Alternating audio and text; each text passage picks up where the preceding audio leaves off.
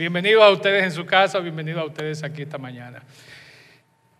Así nos presentan, generalmente, por lo menos Hollywood nos presenta el apocalipsis.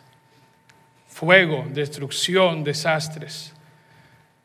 Así vemos el apocalipsis, ¿no? Así que Hollywood nos lo quiere presentar. De hecho, esa película, Greenland, no la conocía y cuando hicieron el panel, la primera, el primer mensaje de, de Apocalipsis, de Rastros de Esperanza, Cristian presentó una, un slide donde aparecía esa película. Yo dije, vamos a averiguar qué es. Es eso. Así que los que tienen Amazon Prime, los que tienen acceso a un stick o lo que sea, chequenla. Pero sepan que eso no es el Apocalipsis. Sin embargo, segunda de Pedro, capítulo 3, nos dice, el día del Señor llegará tan inesperadamente como un ladrón. Entonces los cielos desaparecerán con un terrible estruendo y los mismos elementos se consumirán en el fuego, lo que acabamos de ver ahora. Todo lo que nos rodea será destruido de esta manera. Entonces, si bien es cierto que no debe preocuparnos tanto eso, y las imágenes que acabamos de ver, pero sí dice la palabra, no en una, sino en varios lugares, que esto algún día va a ocurrir. Lo que debemos procurar nosotros, tú y yo, es no estar aquí cuando eso ocurra. Bien, seguimos con nuestra serie hoy de Rastros de Esperanza y realmente creo que hemos ido caminando a buen paso por las últimas tres, hoy ya cuatro semanas.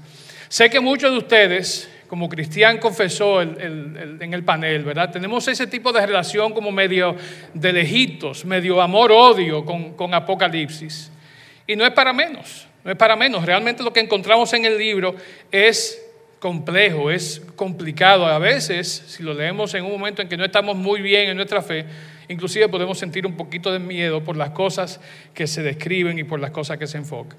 Pero los primeros dos o tres capítulos, inclusive hasta los capítulos 4 y 5 de Apocalipsis, son cosas que para los fines nuestros son de cierta manera cotidianas, ¿verdad? No son cosas tan, tan raras, tan estrambóticas. Ciertamente capítulo 4 creo que comienza a hablar de seres vivientes que tenían no sé cuántas alas, no sé cuántos ojos en cada ala, entonces ya como que comienza a complicarse el asunto. Pero al mismo tiempo, en esos capítulos 4 y 5 aparecen cosas tan usuales para nosotros como lo que acabamos de hacer ahora. Cantar, adorar, alabar el, nombre de nuestro Señor. Apocalipsis 4.8 dice, Santo, Santo, Santo es el Señor Dios, el Todopoderoso, el que siempre fue, que es y que aún está por venir. ¿Cuántas veces no hemos cantado eso aquí? Entonces, es una mezcla ¿no? de lo nuevo, lo raro, lo estrambótico, como dicen algunos, con cosas que conocemos. Sin embargo, a partir del capítulo 6 de Apocalipsis, la cosa como que se complica. Comienzan a aparecer otros elementos, caballos de colores, pestes, terremotos, almas de personas que murieron eh, debajo del trono. Dice que el cielo se enrolla como un pergamino. Entonces ya a partir de ahí, a muchos de nosotros se nos hace un poquito complicado seguir leyendo el Apocalipsis. Pero estamos llamados a hacerlo y por eso estamos en esta serie. Lamentablemente, muchos de nosotros, y tengo que incluirme ahí, lo que hemos optado es por leer Apocalipsis como leemos otras partes de la Biblia. ¿Cómo es eso? Lo leemos por pedacitos, por retazos. Entonces, haciéndolo así, nunca vamos a comprender el sentido real, la conexión, la hilación, el flujo que tiene el libro de Apocalipsis y los distintos elementos y los mensajes que vemos en Apocalipsis no van a llegar de manera clara a nuestras vidas. Así que vamos a tratar de comenzar eh, en este día, a continuar, mejor dicho, en el día de hoy, eh, ensamblando entendiendo, procurando eh, identificar los elementos esenciales del libro de Apocalipsis. Eh, ha sido excelente lo que hasta ahora hemos visto con, el coloquio inicial, ¿verdad? Con el panel inicial, con Wellman, Fausto y, y Cristian, luego Fausto y luego Caleb la semana pasada con un tremendo mensaje en cuanto a la adoración. Y hoy queremos continuar entonces con este proceso de ver Apocalipsis. Es una tarea complicada, no no me lo tomen a mal, ¿no? Entender Apocalipsis es una tarea complicada porque necesita dedicación, necesita esmero, necesita compromiso. Pero para eso estamos y para eso vamos a estar aquí en las próximas semanas. Ahora bien, Juan, el escritor de Apocalipsis, sabía lo que se le estaba encomendando hacer. Por eso desde el mismo principio Juan comienza en el libro, en el primer versículo de hecho, capítulo 1, versículo 1, Juan comienza definiendo lo que es el Apocalipsis. Él dice, capítulo 1, versículo 1, que es una revelación. El Apocalipsis es una revelación. Capítulo 1, versículo 3, luego pasa a decir que el Apocalipsis es una profecía. Y en el versículo inmediatamente después, en el 4, él comienza una narrativa escrita en la forma como se escribían las epístolas, las cartas, en esos días.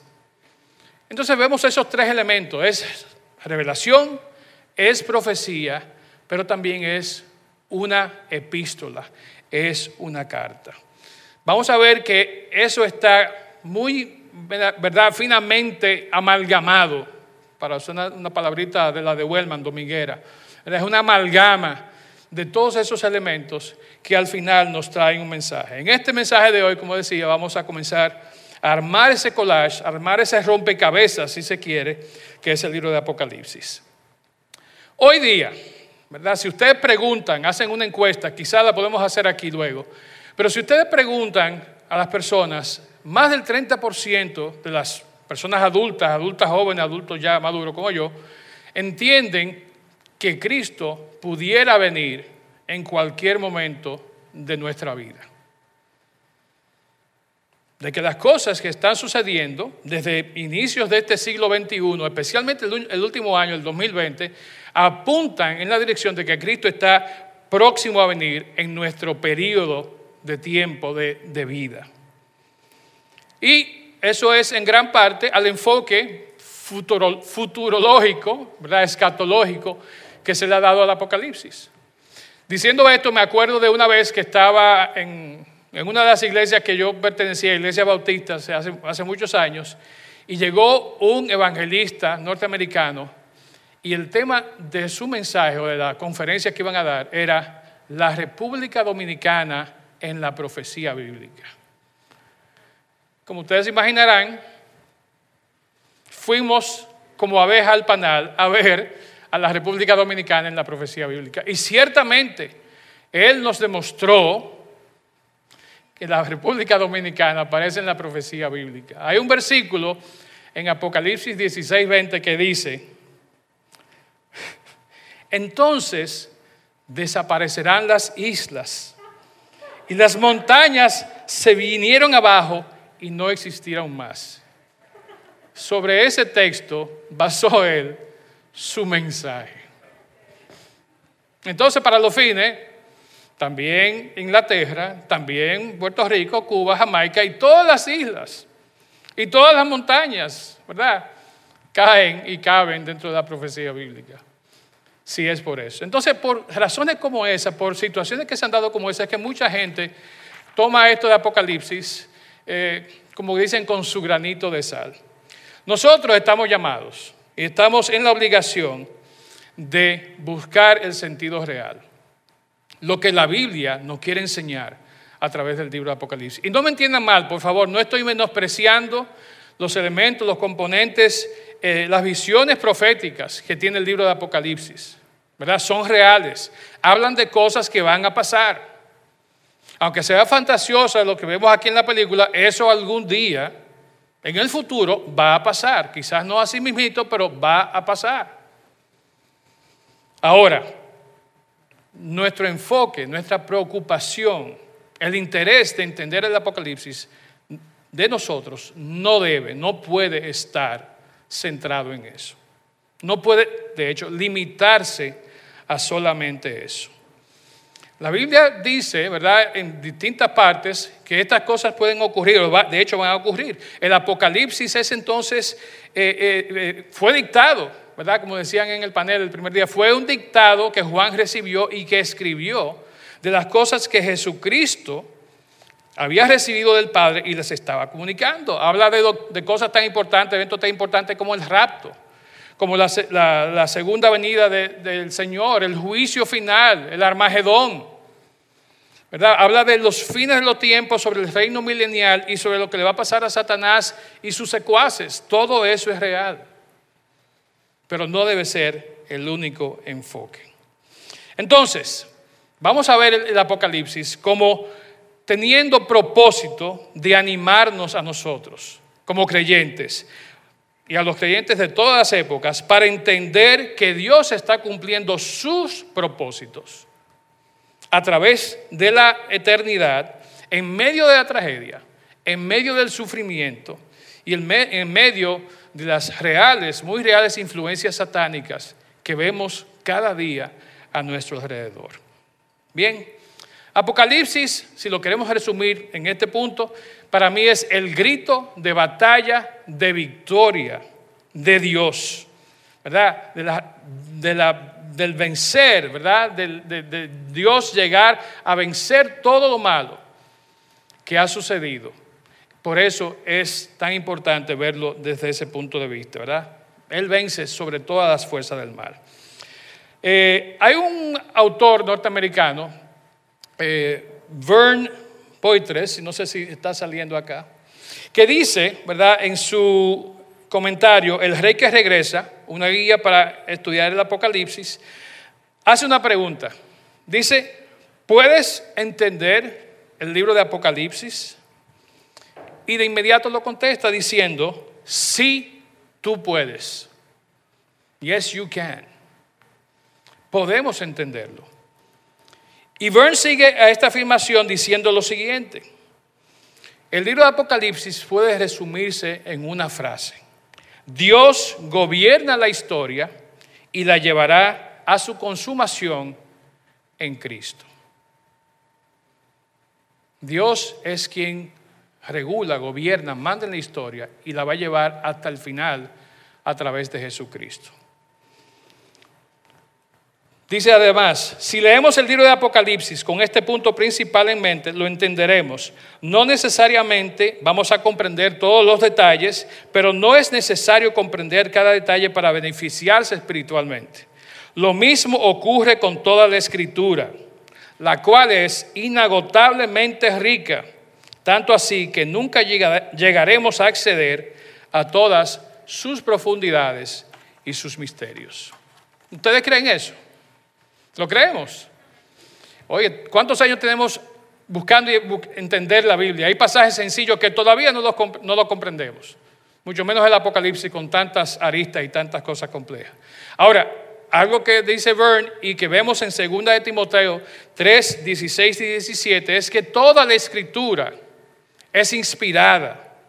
Dice que es útil para enseñarnos lo que es verdad. Perdón. Que es útil para enseñarnos lo que es verdad. Dice el pasaje, ¿verdad? De 2 Timoteo. Para hacernos ver lo que está mal en nuestra vida. Nos corrige cuando estamos equivocados. Nos enseña a hacer lo correcto. Dios usa la escritura, Dios la usa para preparar y capacitar a su pueblo para que hagan toda buena obra. ¿Cuántos creen eso? ¿Cuántos dan validez a ese escrito de Pablo? Amén, ¿verdad? Toda la escritura. ¿Y saben qué? Apocalipsis es parte muy importante de toda la escritura. Entonces, si Apocalipsis es parte de toda la escritura, como dice, a la luz de estos versículos, tiene un valor práctico para mostrarnos lo que es verdadero tiene un valor y puede mostrarnos lo malo que hacemos. Sirve para confrontarnos, sirve para exhortarnos, sirve para capacitarnos, para obedecer y hacer actos de justicia. Eso lo encontramos en Apocalipsis. Como decía hace un momentico, Apocalipsis es un rompecabezas de tres piezas en el que se conectan los tres tipos distintos de literatura que vimos al principio revelación, profecía y epístola. Bien, primeramente, como vimos versículo 1, Apocalipsis es revelación. Es, como dice el versículo, revelación de Jesucristo. Revelación significa simplemente algo que muestra más de su mensaje que lo que oculta. Cuando develamos algo, cuando revelamos algo, estamos quitando las cosas que lo cubren, ¿verdad? Un velo, y estamos dejando expuesto lo que había estado antes tapado. En ese momento, Juan está escribiendo sobre la revelación que Jesucristo le está dando. La palabra que aparece aquí de manifestar en el versículo 1, ¿verdad? Ah, dice que es algo que Jesucristo ha revelado para manifestar a sus siervos. Y ese verbo de manifestar implica que algo se está exponiendo, no ocultándose, que algo se está dejando entrever de manera clara. Y no es algo que simplemente los estudiosos, los adeptos, los doctores en teología, lo siento Fausto, ¿verdad? No solamente esas personas pueden acceder a la información. Todos, tú y yo, sus siervos. Y eso somos nosotros. Realmente, como decía Verne, sí podemos entender el Apocalipsis. El Apocalipsis, entonces es parte de ese género literario llamado revelación que en una época fue conocido como escritos apocalípticos. De hecho, desde los años 200, 200 antes de Cristo hasta el, 400, hasta el 200 después de Cristo, 400 años, hubo toda una serie de escritores que se enfocaron en este tipo de escritos. ¿Verdad? ese tipo de escritura tenía su base sobre los profetas del Antiguo Testamento y realmente de ahí, en ese estilo, de ahí se nutría. Ahora, a diferencia de los profetas, los escritores apocalípticos, de los cuales Juan fue el más importante, podemos decir, a diferencia de los profetas, ellos recibían una información que ponían simplemente por escrito. Los profetas, recuerden que recibían palabra de Dios, la decían al pueblo y luego la plasmaban por escrito. Entonces, hay esa diferencia y es importante porque realmente había menos pérdida, digamos, en la transmisión de la información que se recibía de Dios y se presentaba. Apocalipsis 1.1, al hablar de revelación, está haciendo alusión a Daniel 2, 28 al 30. Dice así, pero hay un Dios en los cielos, el cual revela los misterios y a mí me ha sido revelado este misterio, no porque en mí haya más sabiduría que en todos los vivientes, sino para que se dé a conocer al rey la interpretación y para que, para que entiendas los, los pensamientos de tu corazón. Daniel está contestando al rey sobre un sueño que había tenido. Y la forma en que Daniel obtuvo la información de qué, de qué se trataba ese sueño, sin que el rey se lo contara, fue a través de revelación que vino de Dios. Ese es el concepto de revelación. Algo que es dado de, manera directa de parte de Dios para que se dé a conocer a los demás, en este caso al rey, la interpretación para que él pudiera entender. Ese es el concepto de revelación. Entonces, Daniel, Ezequías, Ezequiel, perdón, Zacarías, el mismo Juan forman parte de ese grupo también de profetas tipo apocalíptico, tipos reveladores que aparecen en las escrituras. Apocalipsis ciertamente tiene unas características especiales porque que en este caso, y como leemos en el, capítulo 1, hay ángeles, ¿verdad?, que vienen a dar esa revelación. Son ángeles enviados que traen el mensaje específicamente los mensajes que leímos hace un par de semanas que fueron enviados a las siete iglesias. Entonces, eso también nos da una indicación de que ya los creyentes de esa época, los creyentes en las siete iglesias, ya eran parte de este reino establecido por la muerte y la resurrección de nuestro Señor Jesucristo. Entonces, desde esa época hasta ahora, aunque estamos en el periodo de la gracia, estamos viviendo en los inicios de un reino que va a ser eterno. Apocalipsis 3:14 nos dice lo siguiente, ¿verdad? Esta es la carta a la Odisea. Dice, este es el mensaje de aquel que es el amén, el testigo fiel y verdadero, el principio de la nueva creación. Ese testigo fiel y verdadero, ese principio de la nueva creación, es nuestro Señor. Entonces ese es el mensaje de revelación. En el versículo 3 del mismo capítulo 1 entonces pasa a decir que Apocalipsis es una profecía. Así como las profecías del Antiguo Testamento, eh, el concepto de profecía en Apocalipsis tenía mucho que ver con exhortaciones contundentes para el presente, ¿verdad? De lo que estaban recibiendo el mensaje, pero también para su futuro. Apocalipsis se puede definir entonces como una interpretación profética y reveladora de la historia pasada, presente y futura. Y cómo todo lo que sucede en el cielo, todos los seres que habitan en el cielo, tienen un rol, un papel que desempeñar en esa gran historia. La profecía que vemos en Apocalipsis tiene sus orígenes en una revelación que emana desde el mismo trono celestial, desde una dimensión celestial que hasta ese momento estaba oculta y que ahora es presentada, ahora es revelada mediante profecía. Y Juan, como profeta al fin, tiene que escribir lo que se está recibiendo.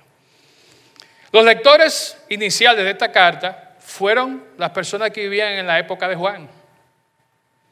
Vivían en una cultura, en un momento donde imperaba ¿verdad? la carnalidad. Era una cultura mundana que hacía que el pecado pareciera algo normal. Muy parecido a lo que estamos viviendo ahora, por mencionar algo. Y también hacía que la, la justicia se viera como algo que nadie estaba motivado a hacer.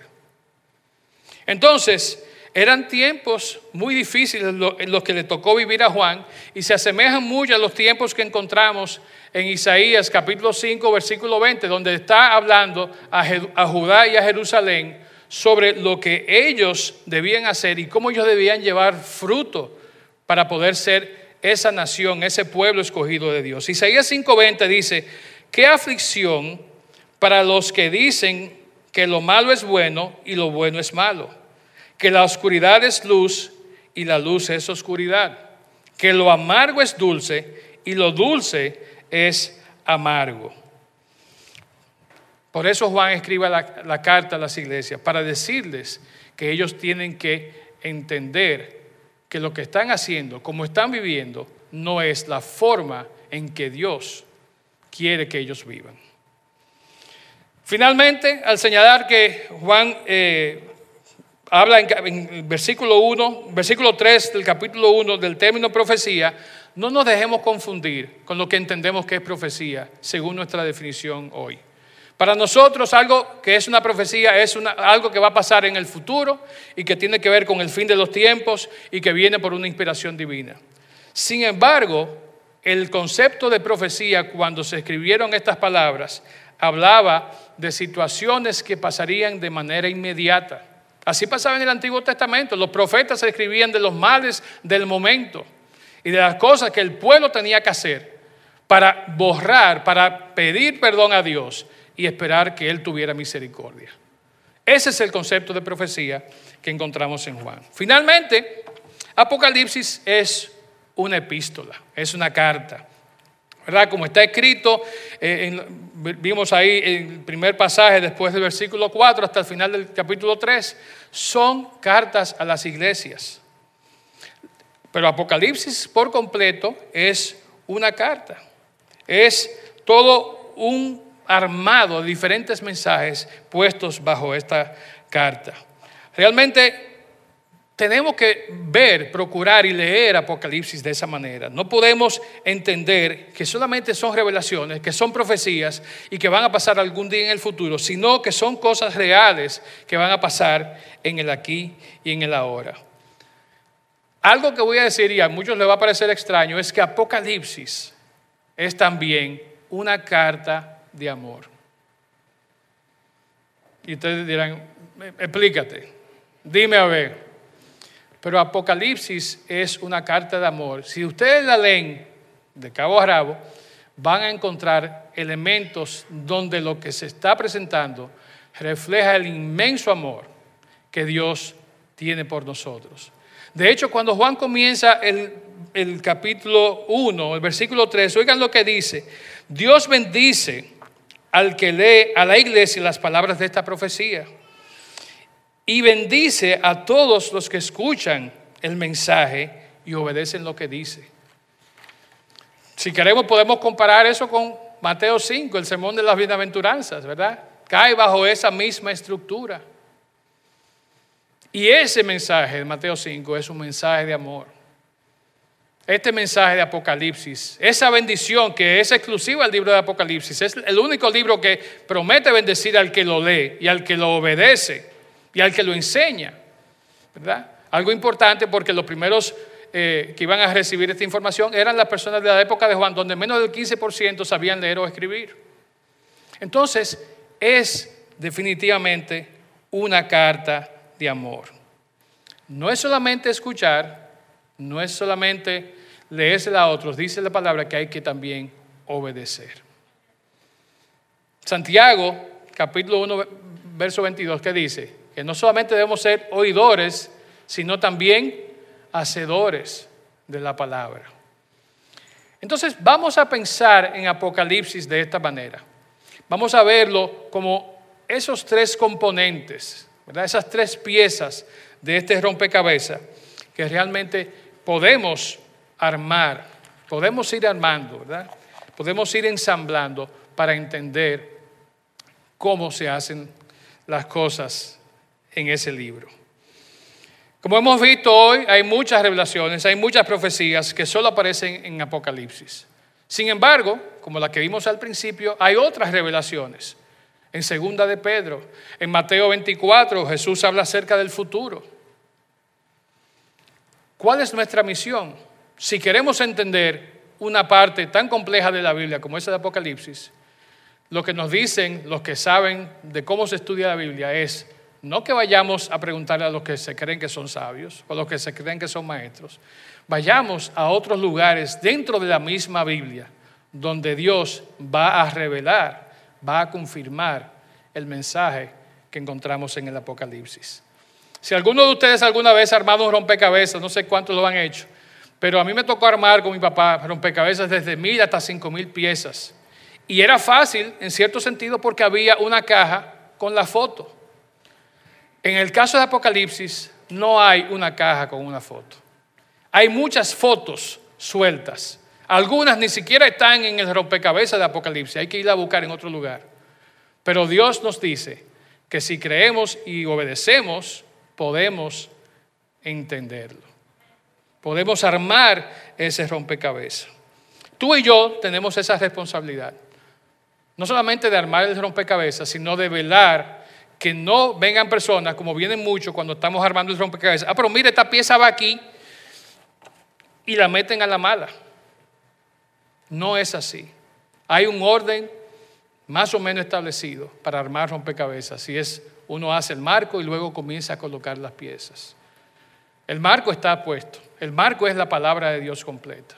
Vamos a ir armando ese rompecabezas poco a poco con lo que aparece en la misma palabra en otros lugares. Apocalipsis ciertamente nos revela un futuro medio sombrío, ¿verdad? nos dice que nos esperan tiempos peligrosos, tiempos difíciles. Pero al mismo tiempo, y sobre todo, Apocalipsis nos muestra un futuro de esperanza. Nos dice que cuando pasen todas estas cosas, habrá cielo nuevo, habrá una tierra nueva, viviremos con Dios, con Cristo, por la eternidad la, creación, el universo completo, va a ser bendecido, ¿verdad? Cuando pasen todas estas cosas. Entonces, tomemos el tiempo hoy y cada día para dar gracias a Dios por esta esperanza y por las bendiciones eternas que Él va a derramar sobre nosotros y sobre toda su creación. Bien, pongámonos en pie para terminar nuestro tiempo hoy.